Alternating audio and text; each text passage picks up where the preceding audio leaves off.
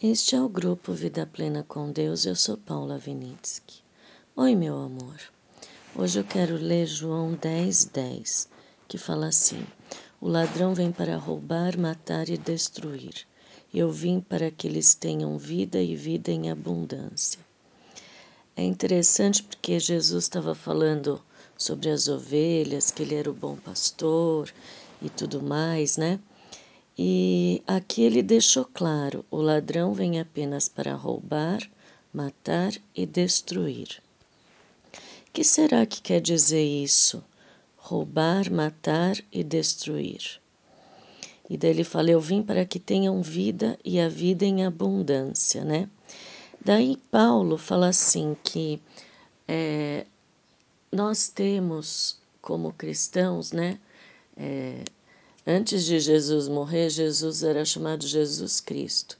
Depois que ele consumou, é Cristo Jesus, né? Então somos cristãos, né? E Paulo fala que na vida da gente tem que ter a fé, a esperança e o amor, né?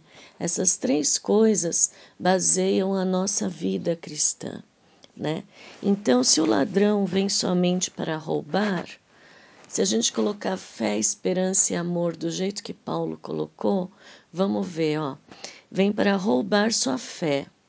Então ele vai tirar a tua fé do Deus Pai, que agora ele foi reconciliado conosco. Agora ele é Pai amoroso. É o Deus que não fica sentado no trono, olhando para baixo e falando: ai, coitadinhos. Não. Ele é a, um amor em ação, Deus, né? Tá sempre agindo, tá sempre cooperando para o bem. Então, o que, que o ladrão vem? O ladrão vem roubar a nossa fé de Deus. Como que ele faz isso? Ele coloca coisas para distribuir a nossa fé e não ficar focada em Deus, né? Em Jesus, pelos méritos de Jesus. Então ele põe a fé, por exemplo, para o mundo, ele põe a fé no dinheiro, falando: ah, o dinheiro te dá segurança. Né? Nós cristãos temos ainda essa mentalidade que foi deturpada por Roma, mas nós temos que voltar né, a ter a dependência. Segurança não vem do dinheiro, vem de Deus Pai, vem pelos méritos de Jesus. Né? E quando ele rouba a nossa fé, é porque apareceram tantas, é, vamos dizer assim, maneiras de interpretar o mundo que é, os judeus não tinham. Por exemplo, os judeus, em todas as eras, eles tinham o quê? Abraão, Moisés, né? Abraão, Isaac, Jacó, daí veio Moisés. Eles tinham a sequência de toda, o, todo o poder de Deus naquele povo, né? Agora, nós do Ocidente, como não somos judeus, somos gentios, nós temos o quê? É, o, a forma de pensar que quem trouxe? Primeiro, os pagãos do Egito inventaram várias coisas para não depender de Deus. Depois, isso foi levado para a França, que teve o iluminismo. Então a nossa mente virou um local de ter fé, né? Tudo que a gente entende nos dá fé. Então veio o quê? Veio o Big Bang, né? Falando do evolucionismo. Agora tirou Deus de cena. Agora é evolução. De uma explosão surgiu, do caos surgiu a ordem, né? É, se a gente for ver simples, é, na parte bem simples da coisa, é como se você pegar, explodir teu carro, que é um Fusca, e querer que ele vire uma Maserati, né? Então, do caos da explosão, você quer que venha uma ordem, assim, uma coisa bem luxuosa e bem magnífica, porque o ser humano e toda a natureza mostra essa magnitude de Deus, essa grandeza de Deus. E daí o homem então tirou Deus, o, o Ocidente, tirou Deus da jogada, principalmente que eu falo de nós, né? nós tiramos Deus da jogada. Daí agora ele quer roubar a nossa fé, por quê? Porque a ciência está cada vez mais evoluída, vamos dizer assim, está cada vez achando mais coisas, né?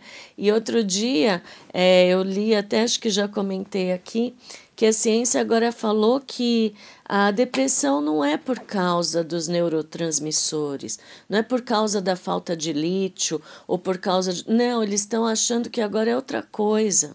Então, tudo que a partir, vamos supor, de 80 anos para cá, se foi isso que descobriram, não sei a data exata, mas eu sei que faz muito tempo que se fala que quem é depressivo é porque tem problema de, de, da, da da química do cérebro, né? Dos neurônios poderem fazer as sinapses, né?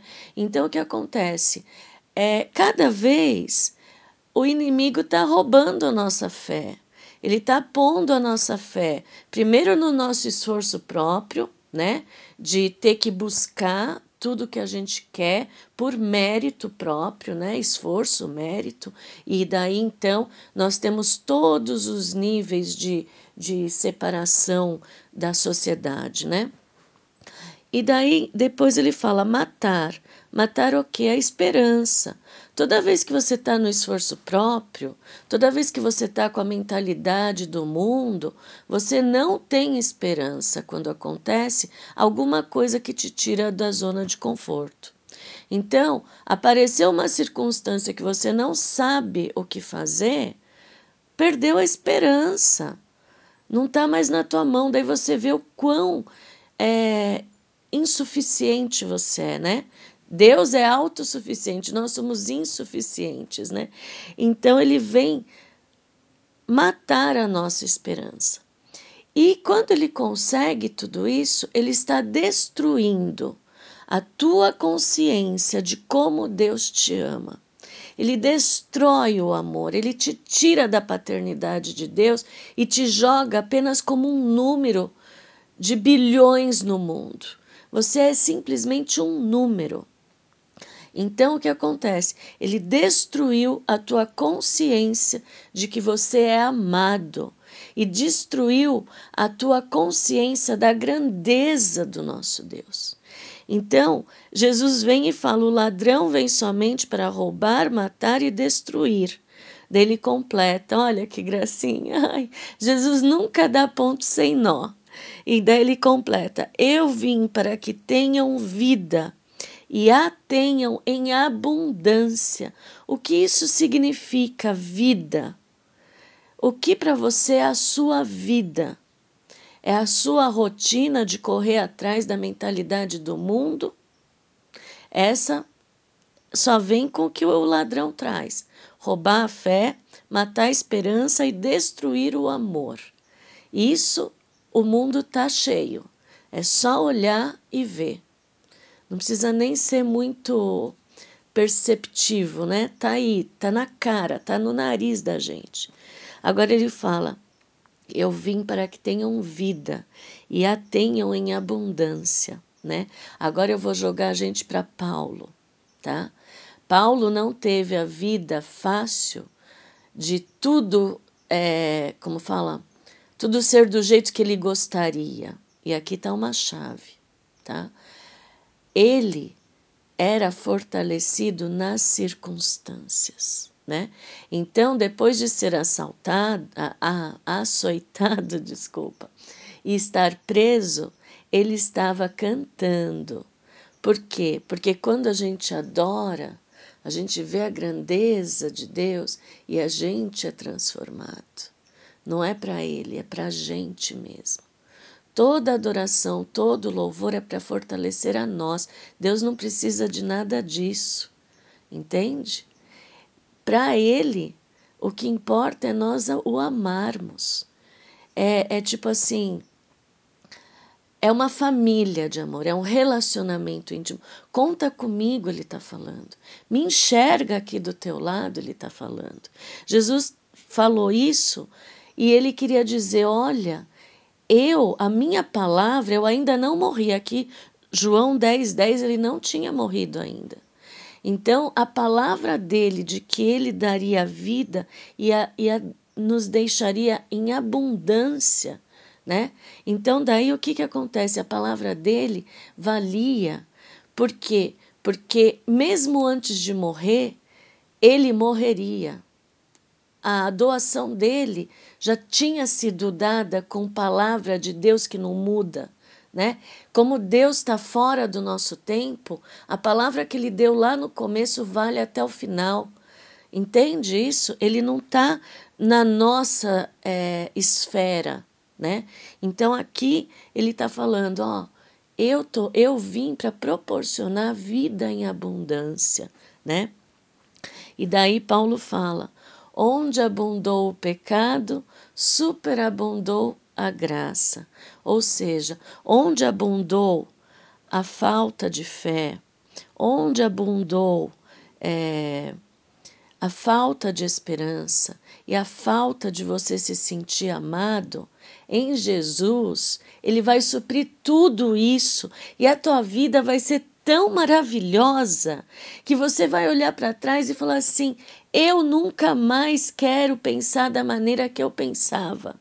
Porque agora eu quero ver, eu quero ver cada vez mais esse meu Deus gigante na minha vida, esse meu Jesus que fez tudo por mim e agradecer, agradecer, agradecer, mesmo como Paulo fez quando foi açoitado e estava preso, louvando. Por quê? Porque aquilo não significava nada, né? A dor do corpo que foi açoitado era é, o mínimo é, de, de honra, vamos dizer assim, para Paulo, né? Então, nós somos açoitados e somos presos, presos numa mentalidade mundana, pagã, cristã que foi deturpada para não enxergar, né, o que Deus realmente é.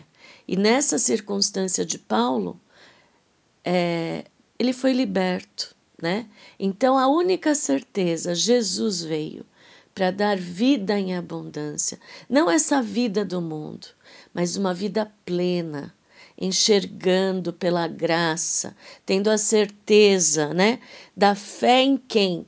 Em Deus Pai, que sempre ama, que sempre coopera para o bem, em Jesus, pelos méritos dele, não pelo meu. O meu não vale nada, ele não precisa de nada disso. Eu só tenho que confiar, entregar e confiar e ter a certeza de que isso é a minha realidade. A minha realidade hoje tem que ser essa, da certeza da fé, da esperança e do amor. Bom dia e até amanhã.